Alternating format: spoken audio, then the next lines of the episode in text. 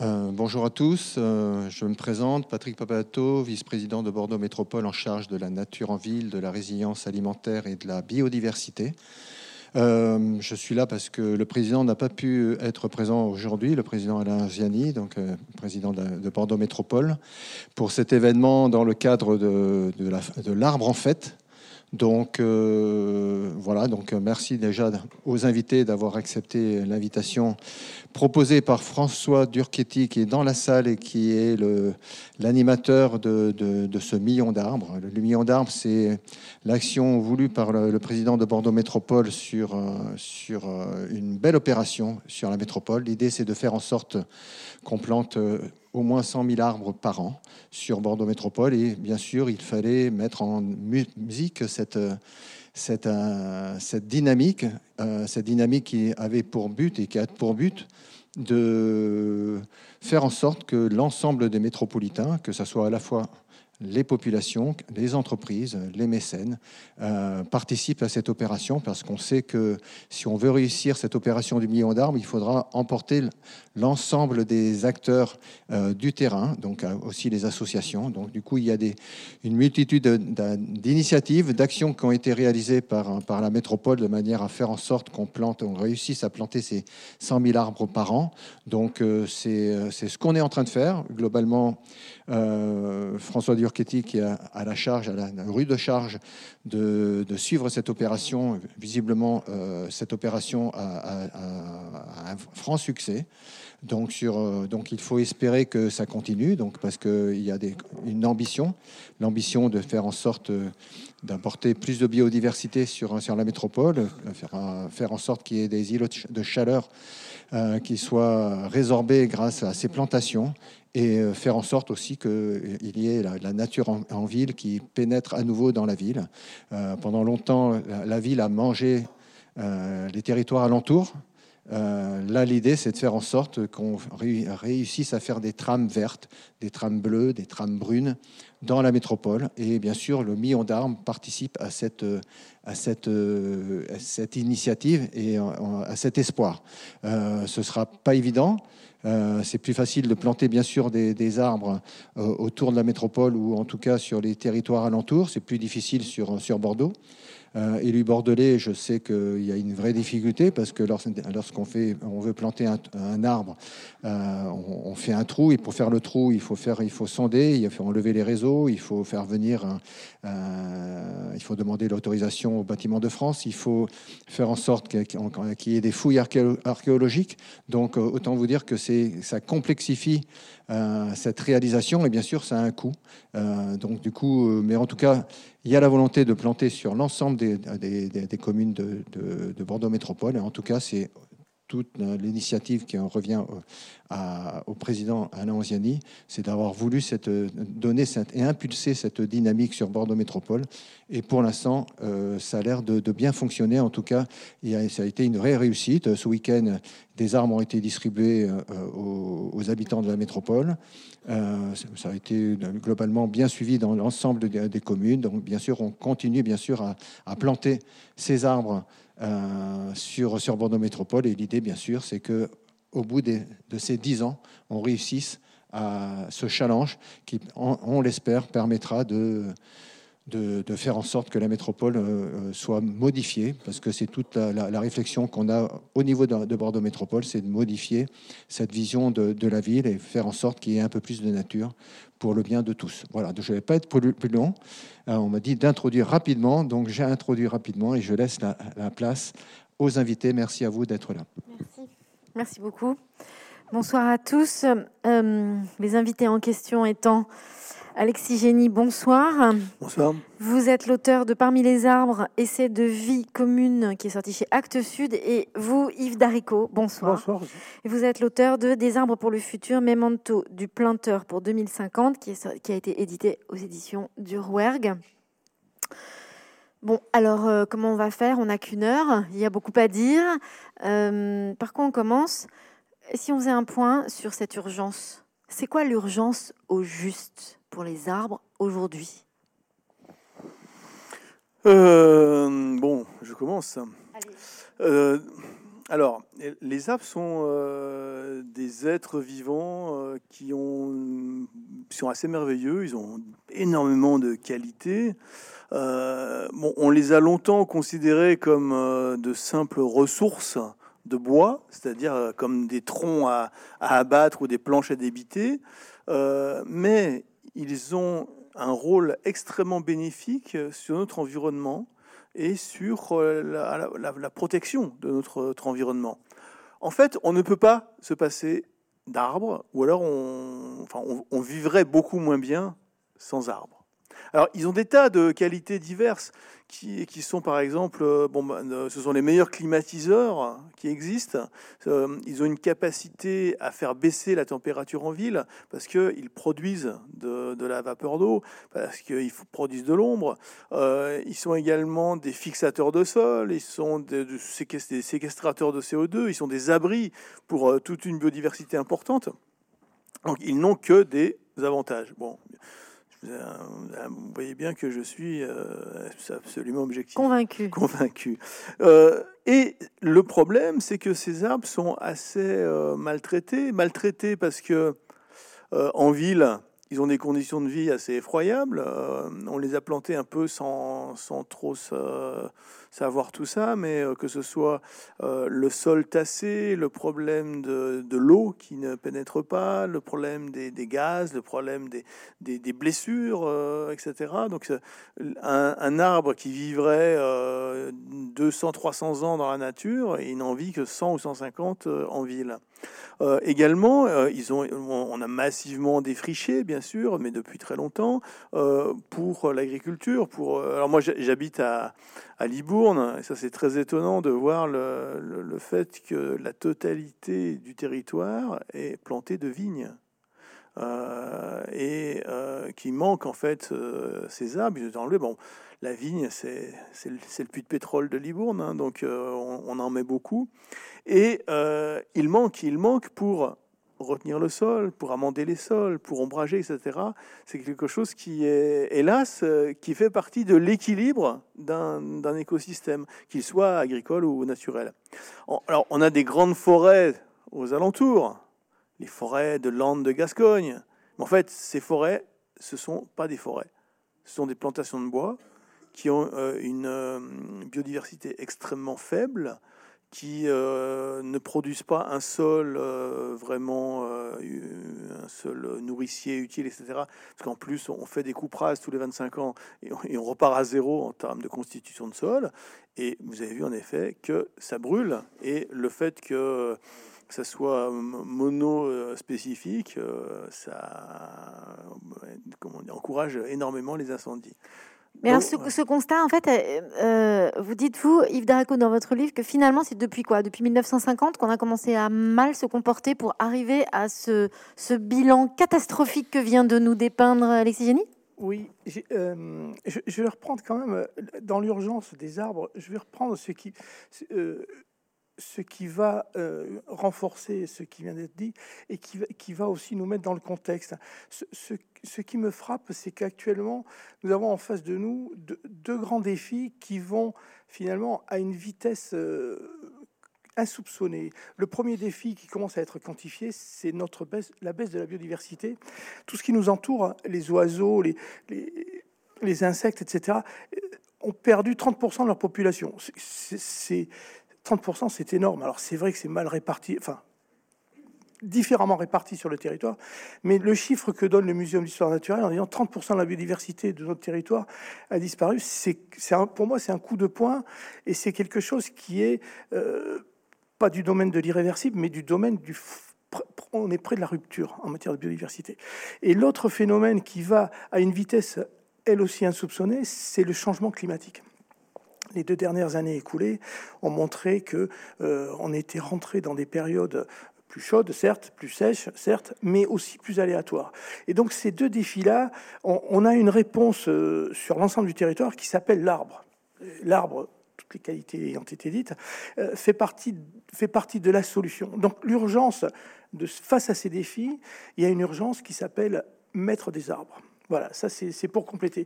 Et, et, je la traduis dans mon, livre, à la fois en parlant des arbres euh, individuellement, mais collectivement. Et l'arbre collectif, ce sont nos paysages ce qui me frappe depuis les années 50, pour revenir, c'est à peu près, euh, je, suis né dans ces années-là, donc j'ai pas conscience des années 50, mais je les vois en photo, je les vois décrites dans, l'imaginaire des gens et tout. Nos, paysages français euh, ont beaucoup évolué. Alors je dirais pas qu'ils ont mal évolué, je dirais qu'ils ont très mal évolué, parce que on a euh, à la fois gâché de l'espace et gâché euh, euh, une flore traditionnelle de haies, etc. Mais aussi, on a gâché énormément d'options qui nous ont été à un moment donné offertes d'aménager notre territoire avec la nature. On l'a fait sans la nature, voire en, méprisant un peu trop la nature. Et donc, du coup, on se retrouve au jour d'aujourd'hui avec des paysages parfaitement déséquilibrés, vous avez parlé des vignes sans arbres. On pourrait rajouter euh, quantité d'espaces agricoles qui ont perdu leur, euh, euh, bocage, leurs arbres, etc. On a simplifié les paysages, on a et surtout on a simplifié les flores. On a simplifié les flores à un degré que, qui est traduit par ces 30% de biodiversité en moins, et que je dirais, alors je résume très vite parce que je suis aussi apiculteur, je, je dirais très simplement, on a simplifié nos paysages et on a affaiblit leur floraison. Affaiblit leur floraison par nos activités et c'est renforcé par le changement climatique. la France va manquer de fleurs, manque déjà de fleurs et va manquer de fleurs. Et encore une fois, la solution, ce sont les arbres. Curieusement, ce sont les arbres. Oui, c'est ça. Et alors, Alexis Génie, dans votre livre, vous dites que bah, le problème, c'est que la science, ça ne se voit pas. Donc, vous racontez, dans votre livre, il y a des passages, vous racontez quand vous étiez enfant, vous avez été finalement quand même éveillé à ce qu'est une forêt, à ce qu'est un arbre, mais vous dites cette phrase qui est très, qui interpelle. La science ne se voit pas, et donc quoi? Et donc comme ça ne se voit pas, on, ne transmet pas, on n'éduque pas? moi, j'ai été euh, professeur de, sciences naturelles. J'ai fait des études de biologie. Euh, avant d'écrire des livres, j'étais professeur de SVT. J'aime pas beaucoup le terme, on va dire euh, sciences naturelles, c'est bien. et c'est vrai que on n'enseigne pas très bien les sciences parce qu'on les enseigne comme euh, un système de sélection.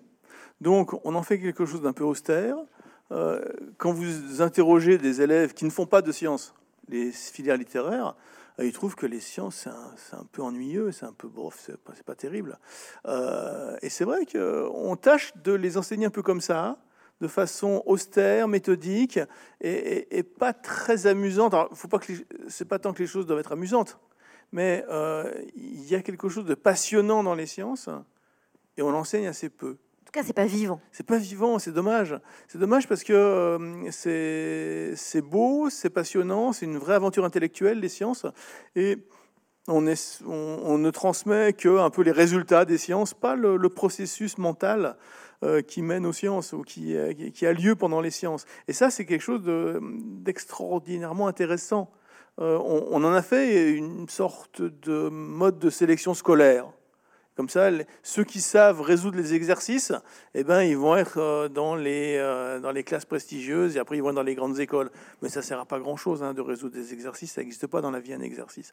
Donc bon, je suis un petit peu perplexe sur comment on invente les sciences et je me dis que il faut essayer de faire rentrer les sciences dans la culture commune. Euh, bon, moi, par, ailleurs, j'ai écrit des romans, des romans romanesques, euh, voilà, qui n'ont rien à voir avec les sciences. Et je m'étais posé la question de comment faire pour essayer de raconter les sciences. J'ai mis du temps. Euh, J'arrivais pas à trouver euh, comment, voilà, comment le raconter de façon vivante. Et c'est vrai que ce livre que, que j'ai fait là, j'en suis heureux de ce livre parce que j'ai réussi à mêler l'intime, c'est-à-dire l'effet que ça fait d'être d'être là avec, avec les arbres, avec dans la nature, et puis le scientifique sous forme de vulgarisation scientifique, mais très accessible, qui nécessite aucun prérequis scientifique. Donc, euh, euh, la littérature permet ça. La littérature, ça permet de, tout dire, enfin, d'adopter tous les langages.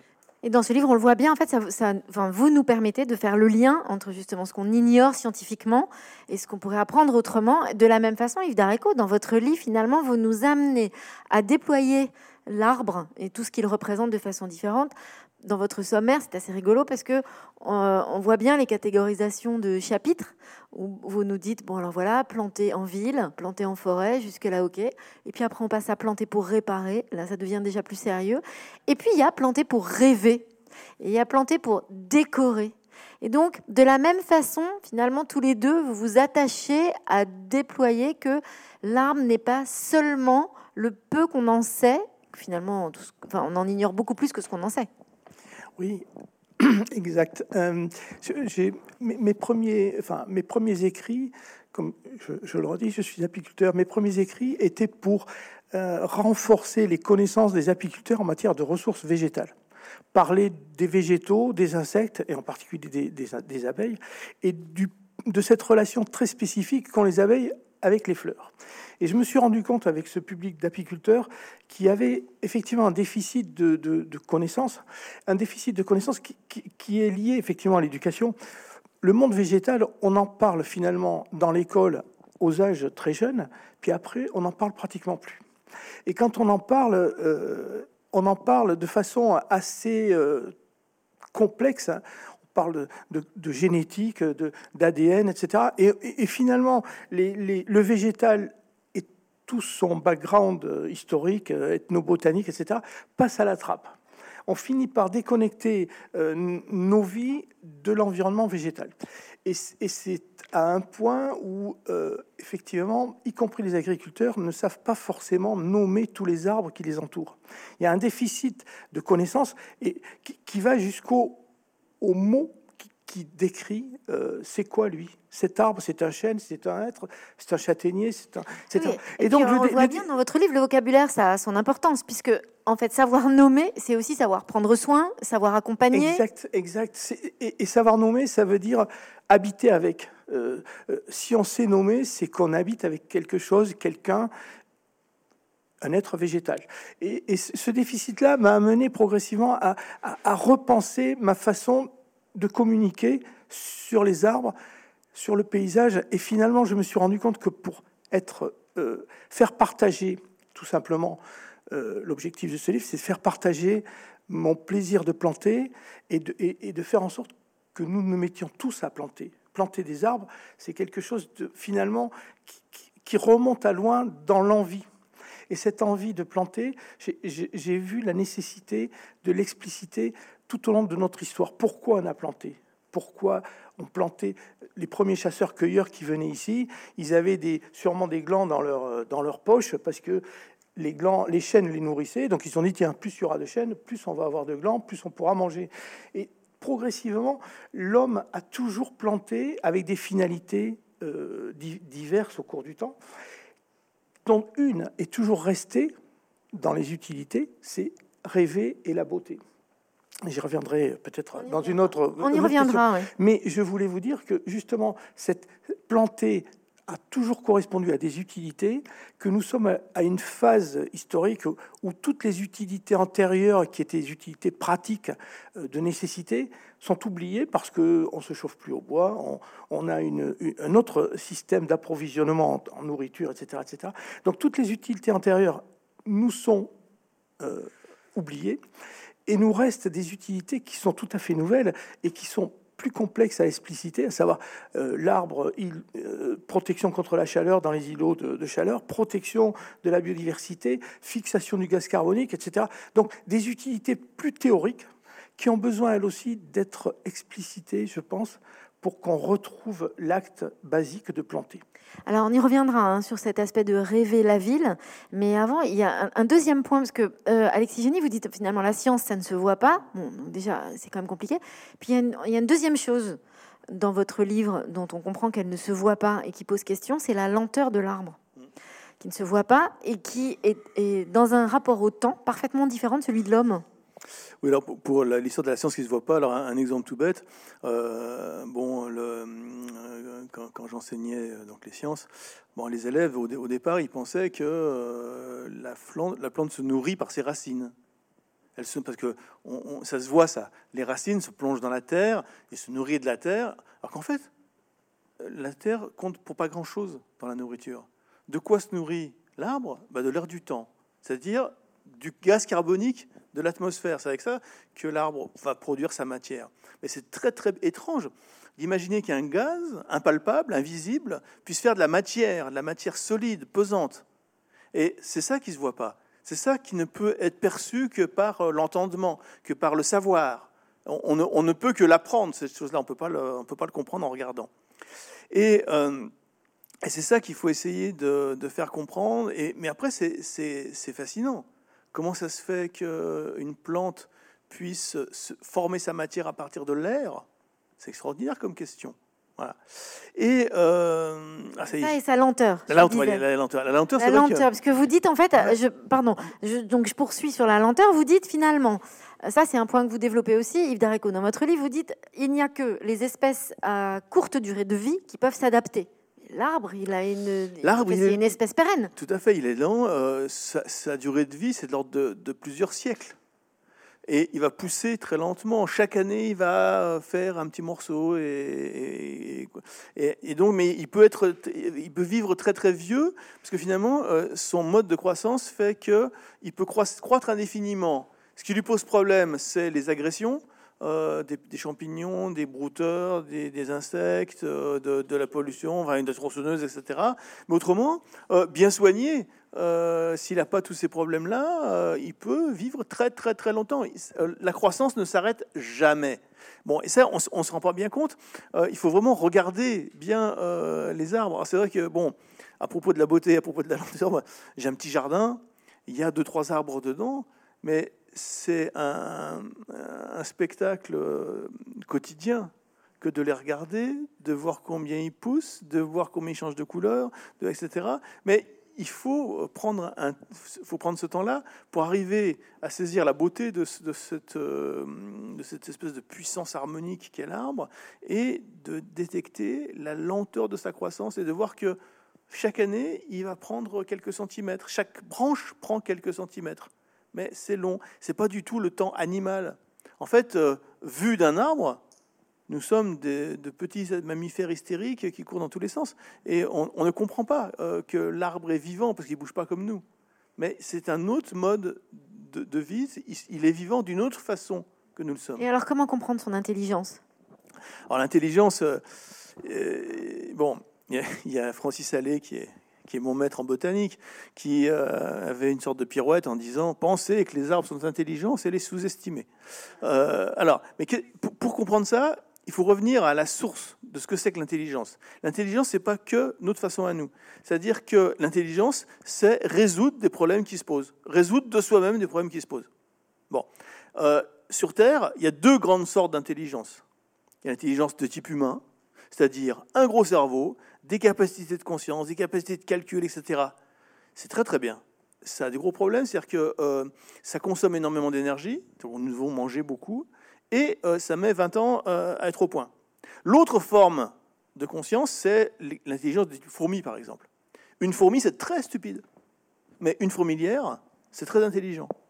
Parce qu'il euh, y a des, de nombreux membres de la communauté qui interagissent, et à la fin, il y a des comportements intelligents, les problèmes sont résolus. L'arbre, c'est plutôt de type intelligence de type fourmi, c'est-à-dire que il est capable de sentir un certain nombre de, facteurs d'environnement, de sentir la chaleur, la sécheresse, euh, la gravité, euh, la lumière, etc. Et à partir de là, il va faire évoluer son comportement. Et quand on dit comportement chez l'arbre, c'est la croissance. Donc, un arbre, en sentant son environnement, va croître de façon optimale pour exploiter cet environnement. C'est donc une intelligence. Mais vous voyez, pour arriver à comprendre ce que c'est que l'intelligence d'un arbre, il faut revenir aux sources de ce que c'est que l'intelligence. Euh, c'est vraiment là aussi un travail conceptuel, un travail euh, philosophique. Ah, totalement, c'est assez philosophique. Mais bon, ça, là aussi, ce sont des choses que, que l'on doit apprendre, que l'on doit transmettre. Ça s'invente pas. Si on regarde, si on regarde un arbre comme ça en quelques instants, on voit pas spécialement que c'est intelligent. Donc, euh, mais ça l'est. Et alors, qu'est-ce qu'on a à apprendre, Idarico, de cette collectivité-là? Alors, moi, je, rajouterais euh, euh, pour la collectivité, c'est un parallèle. Bon, les arbres s'adaptent, c'est leur intelligence individuelle. Et chaque arbre s'adapte, pardon. Les arbres s'adaptent et ils s'adaptent collectivement dans ce que je considère comme un paysage. L'adaptation collective des arbres, c'est le paysage, et c'est là que leur intelligence prend tout son, sens. C'est par les paysages équilibrés que chacun trouve un avenir serein et une possibilité de vie. Le, ce qui me frappe justement, c'est que on a cassé, avec, j'ai parlé des paysages avant, on a cassé nos paysages et on a cassé leur sens. Leur sens pour nous, on a simplifié les flores, ce que j'ai dit, on a simplifié euh, les rotations agricoles, on a, on a mangé de l'espace pour urbaniser, euh, mettre des, hypermarchés, etc. Donc on a cassé nos paysages, on a cassé le sens collectif et on a cassé finalement la capacité qu'avaient les arbres de s'adapter collectivement. Je, vais vous donner un, exemple. Euh, les chênes. Les chênes champêtres, ils vivent vieux, donc par chance, on les a toujours sous les yeux. Mais la façon dont on gère les espaces, en nettoyant en particulier entre chaque euh, chaîne le long des routes, en nettoyant, en passant les épareuses, il n'y a plus, plus une végétation de protection, donc un vieux chêne, rien, un vieux chêne, rien. En fait, on leur a supprimé la possibilité de se reproduire. Les, vieux chênes font des glands qui tombent sur des sols nus, qui sont donc des, glands soumis à la, la nourriture animale euh, sans, limitation. Donc aucun jeune, aucun jeune chêne pousse dessous. Donc le, sens, enfin le, paysage qui donnait l'intelligence collective au peuplement des chênes n'est plus là.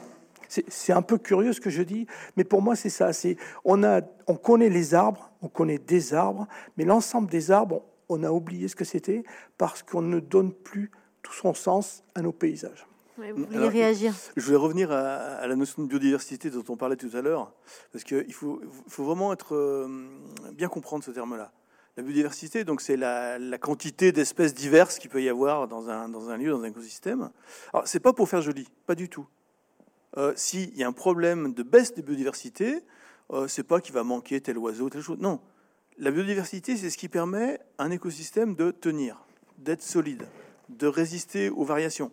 C'est-à-dire que euh, chaque euh, végétal, chaque animal a un rôle, les rôles se chevauchent un petit peu, et quand il y a euh, des, évolutions de, climat, choses comme ça, bah, ça c'est l'ensemble du paysage qui va en effet être modifié, et plus la biodiversité est importante, plus il y a une diversité d'espèces différentes, plus le système va être solide.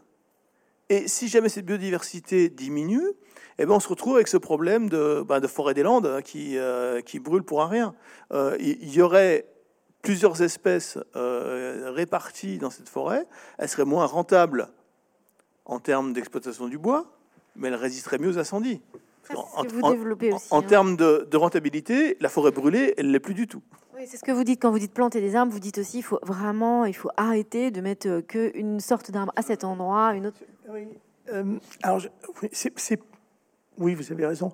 Mais je, vais plus loin parce que euh, dans, ce que j'essaie de, dire dans mon livre, parce que nous, sous-estimons un facteur qui pour moi est assez euh, euh, prégnant, qui est le réchauffement climatique. Je reviens toujours sur ça. ce réchauffement climatique, quelque chose qui est sous-estimé parce que après tout, tiens, c'est un peu anecdotique. Hein. Toutes les vendanges en France ont avancé d'un mois. Parfait. Ça veut dire quoi que les vendanges ont avancé d'un mois? Ça veut dire que toutes les floraisons, en moyenne, ont avancé d'un mois. Quand les fleurs fleurissent un mois avant, c'est très bien, sauf que, un, ça peut poser des problèmes aux insectes qui se disent, tiens, en juin, il y avait telle fleur, elle est plus là, qu'est-ce que je vais manger? On n'en sait pas grand-chose, mais à vrai dire, ça peut être une question que se pose un insecte. Et la deuxième question, elle est plus, elle est plus grave, c'est que si je fleuris au mois de mai, il n'y a plus de fleurs en juin. C'est ce qui s'est passé sur notre territoire. Depuis l'accélération du réchauffement climatique, toutes nos floraisons ont avancé d'un mois.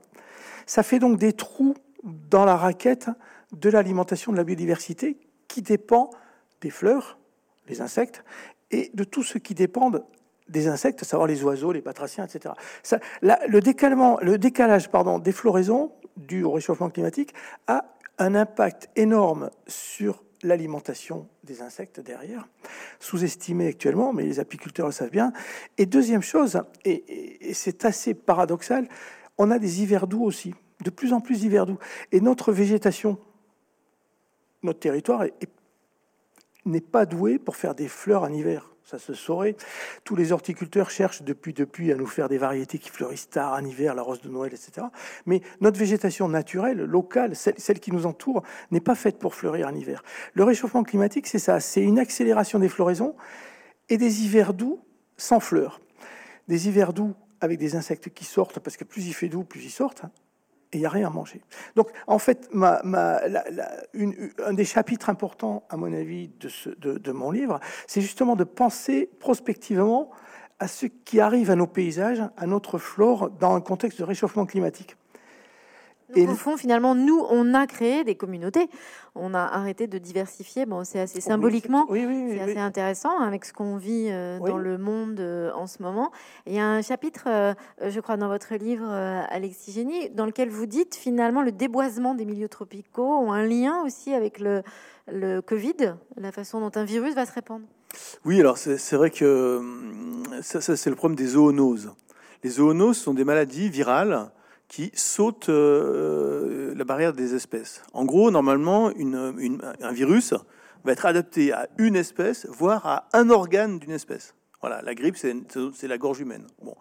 Euh, et il peut y avoir des mutations qui font que le virus s'adapte à une autre espèce. Mais en général, ça ne se fait pas parce que c'est une longue évolution. Mais ce qui peut arriver, c'est que quand l'homme, l'être humain, euh, est en contact avec euh, des espèces animales avec lesquelles normalement il n'est pas en contact, il peut y avoir comme ça échange de virus. On pense que c'est ce qui s'est passé pour le Covid, c'est-à-dire euh, il y avait des chauves-souris qui étaient porteuses de ce Covid, mais ces chauves-souris vivaient dans, des grottes, dans des montagnes chinoises où personne n'allait, ou alors c'était des petits villages isolés. Euh, et puis le déboisement, l'urbanisation fait que l'écosystème forestier est complètement déstabilisé et il y a contact entre ces chauves-souris, ce virus, l'homme. Et là, on sait pas exactement grand-chose sur ce qui s'est vraiment passé, et on a un virus extrêmement contagieux qui passe chez l'homme. Et ça, euh, c'est quelque chose qui n'est pas un miracle, un, pas de chance. Euh, il y a 50 ans, il y avait une zoonose qui apparaissait tous les, tous les 10 ans, tous les 4-5 ans. Actuellement, il y a une zoonose qui apparaît quasiment tous les ans. Où, euh, bon, on n'entend pas parler. Parce qu'après, elle n'est pas toujours euh, bien adaptée. Par exemple, le, virus d'Ebola, c'est probablement une zoonose euh, qui, est, passée d'une espèce animale à, l'homme, mais c'est tellement radical comme virus que ça tue celui qui est infecté avant qu'il puisse affecter les autres. Donc c'est pas une bonne réussite, il n'est pas bien designé en tant que virus. Euh, par contre, le Covid, il, est merveilleusement bien, bien fait. C'est-à-dire qu'on on est, on est même contagieux avant d'avoir les symptômes. Donc c'est génial pour euh, se, propager. Donc, et en fait, c'est un mouvement général qui ne va que s'amplifier, qui est l'apparition régulière de zoonoses plus ou moins graves. Et ce qui fait que euh, bon, euh, se confiner et avoir et préparer des vaccins, bon bah ça va bien, ça a été utile. mais qu'est-ce qu'on va faire pour les 10 zoonoses qui viennent? Est-ce qu'on va de nouveau se confiner et faire des vaccins, ou alors est-ce qu'on va essayer de, comment dire, d'éviter la, source du problème. La source du problème, c'est cette déforestation, cette, ce ravage des écosystèmes euh, naturels, cette euh, urbanisation galopante, etc. Donc, euh, on peut peut-être essayer de traiter les causes plutôt que d'essayer de récupérer les conséquences. Mais à nouveau, alors je vous repose la question, en fait, qu'est-ce que nous n'entendons pas dans ce principe collectif qui fonctionne au demeurant naturellement avec une grande intelligence. J'en reviens à ce que vous disiez tout à l'heure, Alexis Génie, en disant c'est pas une intelligence au sens où nous nous l'entendons, mais c'est un mécanisme. Et là, on le voit bien quand vous parlez de maladie aussi. C'est un mécanisme automatique, naturel. Et donc, qu'est-ce que nous, nous avons à en apprendre que nous ne voyons pas sous prétexte de quoi? Que nous nous pensons euh, plus, plus intelligents, donc plus, plus, plus quoi? Je, je oui, on, pourrait effectivement partir dans ces explications-là. Je, vais rester plus, euh, euh, plus, plus, pragmatique. Ce qui se passe actuellement est, nous avons compris la complexité des écosystèmes. Je pense que les scientifiques, ont bien décrit euh, comment ça marchait, tout ça. Ce qui arrive, effectivement, est, insoupçonné par sa vitesse, hein, euh, les zoonoses. Moi, je, vais vous rajouter deux choses qui ont basculé, qui ont fait basculer l'apiculture française dans, dans, dans, des situations assez, assez dramatiques. Hein. Euh, le, varroa, qui est un pou parasite de, des abeilles, et le frelon asiatique qui est arrivé par euh, des poteries importées de Chine euh, et qui s'est trouvé euh, très heureux de vivre d'abord dans le sud-ouest puis d'avoir conquéri toute la terre, toute la terre française, pardon, tout le territoire, et, de, piocher généreusement dans, les ruches pour, manger les abeilles. Donc en fait, on, on voit qu'on a nos activités diverses, un peu planétaires et un peu désorganisées, ont accéléré la déstabilisation des écosystèmes qu'on comprend bien on voit bien pourquoi ça s'est déstabilisé. Le problème que l'on a, c'est maintenant qu'on a compris, c'est d'essayer de remettre un peu de l'ordre dans tout ça. Et, c'est vrai que je reviens sur le temps des animaux, notre temps à nous, et le temps des arbres. Dans les écosystèmes, remettre de l'ordre, c'est aussi remettre de l'ordre dans le végétal pour que le végétal soit adapté à tout ce qui nous arrive et lui arrive à lui aussi. Les nouvelles maladies nous concernent nous, mais concernent aussi les végétaux qui reçoivent des parasites, des champignons, etc. Des choses qu'ils ne connaissaient pas de par leur adaptation antérieure. Donc on a deux choses à faire, remettre de l'ordre dans nos écosystèmes et adapter le végétal à ce qui arrive parce que le végétal a un temps long et surtout se déplace lentement. Comment on adapte le végétal à ce qui arrive? Eh bien, euh, on l'a toujours fait dans l'histoire, hein. euh, depuis les glaciations. Les glaciations avaient laissé notre territoire totalement nu, pratiquement euh, plus aucun arbre des Pyrénées jusqu'à jusqu'à l'île. Donc les arbres sont revenus, sont revenus avec les animaux, avec le vent, avec tout ce qu'on veut, mais surtout ils sont revenus avec nous. Ce sont les hommes qui ont accompagné le reboisement de notre pays. Les chênes sont venus d'Espagne et d'Italie, protégés par les les Pyrénées du temps des glaciations, mais on a vraisemblablement accéléré leur remontée parce que on a planté des glands. c'est évident pour les pins parasols. Les pins parasols sont remontés dans on ne sait où en Méditerranée, portés par les chasseurs-cueilleurs qui trouvaient que des pins parasols, ça faisait des, noix très intéressantes à les pignes à, à, manger. Donc en fait, on a de tout temps complété nos paysages, adapté nos paysages à nos besoins et adapté nos paysages à leurs caractéristiques écologiques aussi. Les arbres qui nous entourent, encore une fois, n'étaient pas là il y a 14 000 ans lors des glaciations qui avaient tout arasé. Ils sont venus parce qu'on les a accompagnés, on les a, on les a mis là où il fallait, ils se sont mis aussi tout seuls là où il fallait, mais il y a eu toute une connivence de création de nos paysages qui, qui a continué jusqu'à récemment. Actuellement, donc l'adaptation de, je reviens toujours sur ma, ma, problématique, l'adaptation aux défis qui vont trop vite pour notre, histoire et celle des arbres, le défi climatique en particulier, fait que nous devons réfléchir et agir en plantant, on l'a dit, je, je suis tout à fait d'accord avec ça, mais plantant aussi prospectivement quels sont les arbres qui sont les mieux adaptés pour les temps qui viennent. Alors ça, heureusement, nous avons votre livre qui nous aiguille assez bien sur ce sujet. Je vous remercie de le signaler. Et donc, on a de la chance parce qu'on peut repartir avec euh, des précisions. Mais quand même, j'entends dans ce que vous dites une faille, un endroit où nous ne nous y prenons pas en prenant en compte l'arbre en priorité, quelque part, mais un peu nous d'abord. J'ai envie de prendre pour exemple, Alexis Génie, dans votre livre, vous dites à un moment donné, les arbres, on leur fait pas des câlins, on fait des cabanes dedans. Euh, alors c'est une phrase assez rigolote qui nous invite à dire, non mais attendez les gars, là, en fait, vous, vous êtes euh, euh, des humains, donc vous, vous avez envie de câlins, de tendresse, mais un arbre, c'est un arbre. Et un arbre, lui, la façon de vivre, c'est une cabane. Alors, ça veut dire quoi? Ça veut dire que dans notre approche et notre façon d'accompagner les arbres, nous pensons par rapport à nous-mêmes, sans réussir à nous mettre un peu à la place de la végétation pour vraiment la comprendre? Oui, alors il faut arriver à comprendre euh, ces choses très étranges. En effet, la lenteur, la durée, le fait que ça bouge pas, etc. Enfin, il faut essayer de faire une sorte de, petite euh, gymnastique mentale pour essayer de comprendre comment ça fonctionne, comment ça marche. Et c'est vrai aussi que euh, essayer de voir des échelles de temps. C'est-à-dire si on, veut essayer d'adapter les paysages, il va falloir penser à, un siècle d'avance. Enfin bon, c'est mais ça c'est quelque chose que je voulais faire aussi. J'ai été légèrement agacé par ce livre euh, de Peter Wolleben qui était La vie secrète des arbres, euh, qui a eu un énorme succès. Lui qui avait comme technique, bon, tout ce qu'il dit c'est vrai, il hein, n'y a, a, pas de souci là-dessus, mais il adore anthropomorphiser, c'est-à-dire il adore euh, faire comme si les arbres étaient un peu humains. Bon, je me souviens que voilà, il parle des, bébés arbres à l'ombre de, leur maman arbre, c'est très joli, euh, de, la, de la communication, etc. Euh, oui, mais pourquoi ne pourrait-on pas imaginer que les arbres se parlent, etc. Bon, il dit après qu'il faut quand même essayer de, de, se rapprocher des arbres, de les voir un peu humains pour pouvoir les aimer. les, ben non, parce que les arbres sont totalement différents. Si on les, on les transforme en, faux humains, on ne peut pas les comprendre. parce que c'est radicalement différent. C'est un autre total, l'arbre. Mais on peut bien aimer un autre. Pas obligé d'aimer ce qui nous ressemble. Euh, on peut bien euh, vivre euh, parmi les arbres, mener une vie commune avec ces êtres si différents de nous. Euh, c'est pas si compliqué que ça. Il faut un peu d'empathie, il faut un peu d'imagination, il faut un peu de souplesse euh, euh, conceptuelle, et puis et on, y, et on y arrive très très bien. C'est pas plus difficile que de parler à son chien.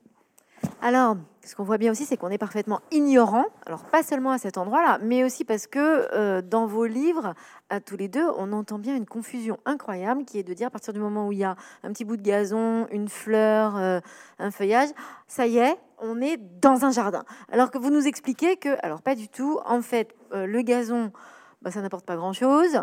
Euh, donc on est, on est complètement ignare. Ça veut dire quoi? Dans la société, il n'y a aucun endroit, il n'y a aucun moment dans notre éducation qui considère comme important ce qui nous entoure, notre environnement? Nos livres. Mais vos livres, c'est une démarche. Il faut les acheter. Il faut... Donc ça n'existe pas. Oui. Alors, euh, oui, quelque, bon, quelque part, c'est vrai que c'est assez angoissant comme question. Euh, Désolée de Non, non, non, j'ai pas.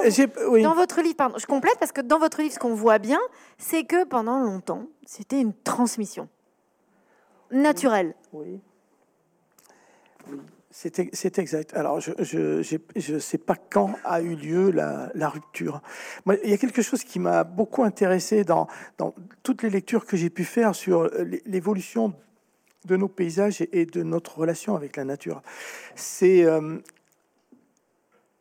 il y a un grand cri qui a été poussé il y a quelques années. Les abeilles disparaissent. Euh, il, y a, il y a trop de pesticides, il n'y a pas assez à manger, il y a des virus, il y a et les chercheurs disaient c'est multicritère. Multicritère, ça veut dire qu'il y a un peu de tout et que le cocktail, euh, bah, la goutte de trop, le cocktail fait que, paf, c'est mortel. Donc nos abeilles mouraient, meurent pour une cause, multicause, cocktail. Cocktail mortel de tout ça. Et je me suis dit, mais avec ça, qu'est-ce qu'on fait avec un cocktail mortel? On change quoi là-dedans Et alors, en lisant tout, tout ce que j'ai pu, je suis tombé un jour sur des travaux d'une chercheuse anglaise des années 30-35, en Angleterre, dans le sud de l'Angleterre. Alors, l'Angleterre, à cette époque-là, passait de la prairie naturelle avec les petites fleurs, les pâquerettes, le trèfle, etc., au régras. C'est eux qui ont inventé le régras, cette herbe, ce gazon toujours vert. Les Anglais étaient très contents de passer de quelque chose d'assez une végétation basse pleine de fleurs à une végétation haute, toute, haute, toute verte, très intéressante pour les vaches. Le régras envahit la campagne anglaise. Conséquence, dit, dit la, chercheuse anglaise, moins d'insectes, moins d'abeilles. Pourquoi? There is a lack, excusez-moi mon accent anglais, there is a lack of flower. Ça manque de fleurs. Réponse 1936, ça manque de fleurs. C'était pas multicritère, c'était ça manque de fleurs. Elle avait, tout compris. On a enlevé les fleurs du paysage. Je reviens à 1936. Nous avons, nos chercheurs ici l'ont un peu oublié, se sont, sont partis dans des tas de, de, raisonnements, tous valables. Hein. C'est vrai que les virus, c'est vrai que tout ce qu'on veut peut y passer, les pesticides, mais on a oublié finalement la base. On a cassé une relation avec les écosystèmes, qui était une relation euh, de connivence et basée sur des connaissances empiriques d'une diversité nécessaire, importante, et, et d'une certaine harmonie, une harmonie entre euh, l'ensemble de nos paysages, les végétaux, les animaux, nous, là-dedans. Et cette harmonie, elle, est, elle, est, elle a disparu. Alors, elle a disparu, et elle a disparu y compris dans nos, nos cultures. On est, on est de culture urbaine y compris quand on est à la campagne. On est de culture urbaine quand on est au fin fond d'un village breton ou gascon, etc. Et, cette culture-là, elle, elle, est déconnectée, effectivement. Ben, there is a lack of flower. Ça s'invente pas, ça, ça se constate. Et donc, ça, alors, ça veut dire, alors, ce serait à la limite un premier problème, d'accord, mais moi j'y vois un, second problème qu'on voit bien dans vos livres à tous les deux aussi, c'est aussi que les gens sont parfaitement perdus. Et donc, comme vous le disiez, vos écritures permettent de remettre de l'ordre, d'accord. Mais en attendant, par exemple, qu'est-ce qu'on peut attendre concrètement et peut-on croire dans ce traité de Paris et dans cette échéance de 2050 Comment est-ce qu'on peut s'y référer Puisque ben, dans cette ignorance, il n'y a pas seulement la connaissance de la nature, il y a aussi l'impossibilité de s'y retrouver dans ce que les médias vont pouvoir nous dire, les conférences. Les... en fait, il y a trop peut-être d'informations, ou en tout cas pas assez claires? Oui, alors je pense qu'en effet, euh, il, y a, un déficit de connaissances, euh, clairement, qui est un problème aussi d'enseignement, c'est un problème de, transmission, etc. Euh, c'est vrai aussi que je me dis que ces grands traités, traités de Paris et compagnie, c'est pas obligatoirement le bon niveau d'action. C'est-à-dire que le niveau étatique, eh ben, c'est le niveau des lobbies. Euh, c'est le niveau des, longues discussions qui débouchent sur pas grand-chose parce que chacun, euh, tout le monde s'immobilise les uns les autres. Euh, et peut-être que le bon niveau, c'est un niveau ultra local. C'est un niveau du jardin de la commune ou de la métropole. C'est-à-dire que c'est là que des choses peuvent être faites simplement, concrètement. Euh, et aussi ce travail d'enseignement puisse, puisse, être fait. Euh, voilà, c'est-à-dire que je ne crois pas beaucoup au COP 20 euh, et quelques, parce que bon, il n'y a qu'à voir ce que ce qu'elle a donné la dernière. Hein. elle n'a pas servi à grand chose, parce que c'est peut-être pas le bon le bon niveau. Parce qu'en fait, il y, a des tas d'intérêts. parce que si on a, on a changé la, prairie à fleurs pour l'oreille grasse, c'est parce que, dans un premier temps, c'est super intéressant économiquement. Euh, ça, ça, marche bien. C'est sur le long terme que ça se dégrade. Et c'est ça, ça, le problème, c'est le problème du long terme et du court terme. Et c'est vrai que euh, bon, bah, nous autres euh, qui, avons conscience dans ces problèmes de climat, on n'est carrément pas aux commandes de l'économie. Ah, on a bien compris que de toute façon, tout ce, toute, cette façon de traiter la végétation aujourd'hui n'est lié qu'à une seule préoccupation qui est celle qui est une préoccupation pécuniaire. On a ça, on l'a économique pour être comment dire oui tout à fait. C'est-à-dire que euh, le, c'est le problème, c'est les activités humaines. Les activités humaines exercent une pression insupportable sur les paysages, sur les écosystèmes, sur euh, sur le vivant. Euh, et bon, le vivant, il se débrouille très très bien. Il y a Baptiste Morisot qui avait écrit un bouquin qui s'appelait Ranimer les braises du vivant, où il disait bon bah on n'a pas besoin de protéger la nature la nature se protège très bien toute seule euh, depuis des millions d'années. Euh, ce qu'il faut, c'est qu'à un moment donné, la pression s'arrête, que la pression des activités humaines euh, marque une pause pour que le vivant de lui-même se reconstitue. C'est sa, sa, nature profonde de se reconstituer et de proliférer. Mais il y a les activités humaines qui sont destructrices. Et dans le même temps, c'est ce que vous disiez, on en a parlé un peu au début de cette, cette rencontre, donc j'y reviens volontairement, ça ne suffit pas. Ce que vous racontez aussi, c'est que nous avons besoin aussi de ce décor, de cet environnement pour des tas de choses, pour euh, reprendre nos esprits. Qu'est-ce que nous apporte la nature? Alors justement, c'est très, elle nous apporte tellement de, choses que c'est difficile à toutes les expliciter. Et il faut pas trop, euh, d'ailleurs, les expliciter parce qu'on se prend peut-être un peu trop les pieds dans le tapis euh, à vouloir tout pourquoi expliquer. Une partie pour rêver? Alors, eh bien justement, parce que partie pour rêver, parce que je crois qu'on rêve pour du mieux. Le beau, c'est aussi du mieux.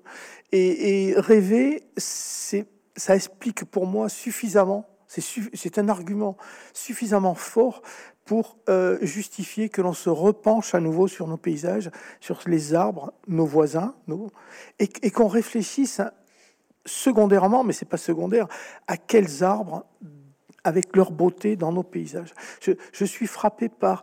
Euh, quand les messages sont trop complexes, voire abscons lorsqu'on dit il faut planter pour fixer du gaz carbonique. J'avoue que ça me laisse un, peu rêveur. Euh, je ne plante pas pour fixer du gaz carbonique. Éventuellement, quand j'étais en petite section en cinquième ou en sixième, les professeurs nous disaient les arbres, ça fait de l'oxygène. Oui, ça c'est positif. Un arbre, ça fait de l'oxygène. On respire de l'oxygène, mais un arbre, ça fixe du gaz carbonique. C'est le corollaire de j'envoie de l'oxygène, donc je fixe, du, je fixe du gaz carbonique. Peut-être que c'est intéressant à savoir, mais c'est pas c'est pas la motivation. Je veux dire, je ne connais personne qui fixe, du, enfin qui plante pour fixer du carbone. Par contre, planter euh, pour euh, nourrir des insectes, des abeilles en particulier, pourquoi pas, mais planter pour avoir de l'ombre et un joli, euh, un joli petit coin qui ressemble, euh, va savoir, à l'Italie ou va savoir au Japon, ou, euh, peu, peu, importe le style qu'on y donne, c'est une beauté, c'est quelque chose qui est amplement suffisant parce que derrière la beauté, de suite vont arriver toutes les autres, toutes les autres utilités. Un arbre, même beau, est toujours un arbre qui peut servir à la biodiversité, qui peut servir à faire des planches, qui peut servir, etc. Je crois que c'est, je crois que c'est le fil conducteur que nous pouvons nous donner euh, pour, le, le, pour le siècle qui vient finalement. Alexis Génie. Alors, euh, pour une petite anecdote à propos de pourquoi on plante, euh, je raconte dans le bouquin euh, que, je, que, je, suis allé voir étant gamin un, un orme de Sully. Euh, c'est-à-dire euh, dans, la, région d'où je viens, c'est dans, le budget, dans le, c'est le sud du Jura. Euh, C'était une région qui a été réunie à la France sous Henri IV.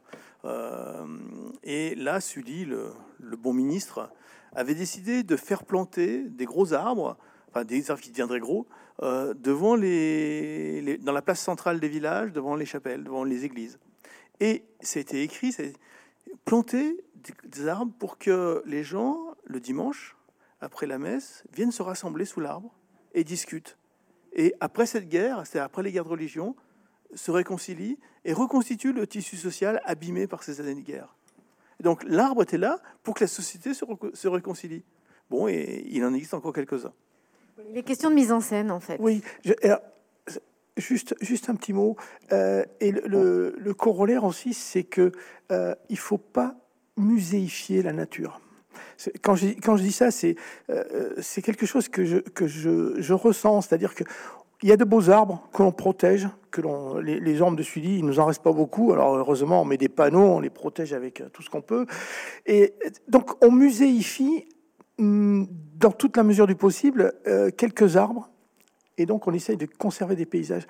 Et cette tendance, euh, elle est intéressante, mais elle est très incomplète incomplète parce que en muséifiant, on oublie que malgré leur longue vie, un jour ils tombent.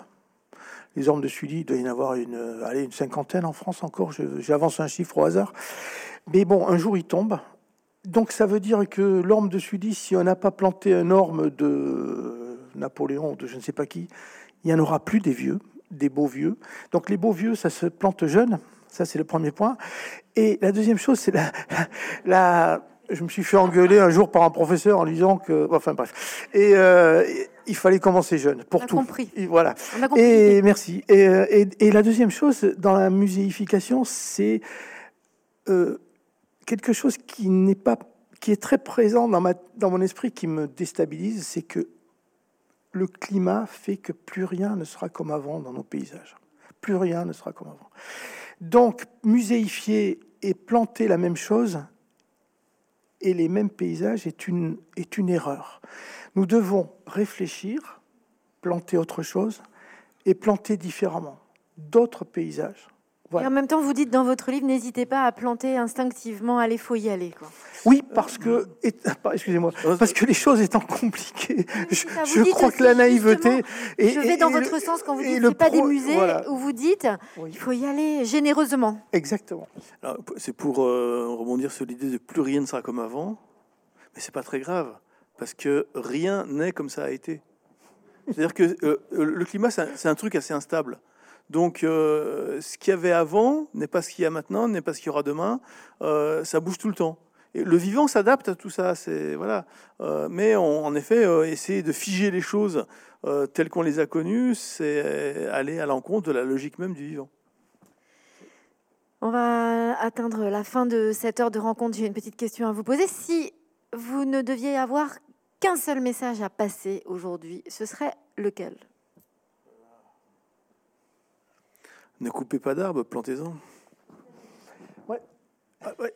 Euh, je, je dirais On a dit simplement un petit message. planter naïf, planter naïf. Ouais, C'est joli. Voilà. Je vous remercie, messieurs.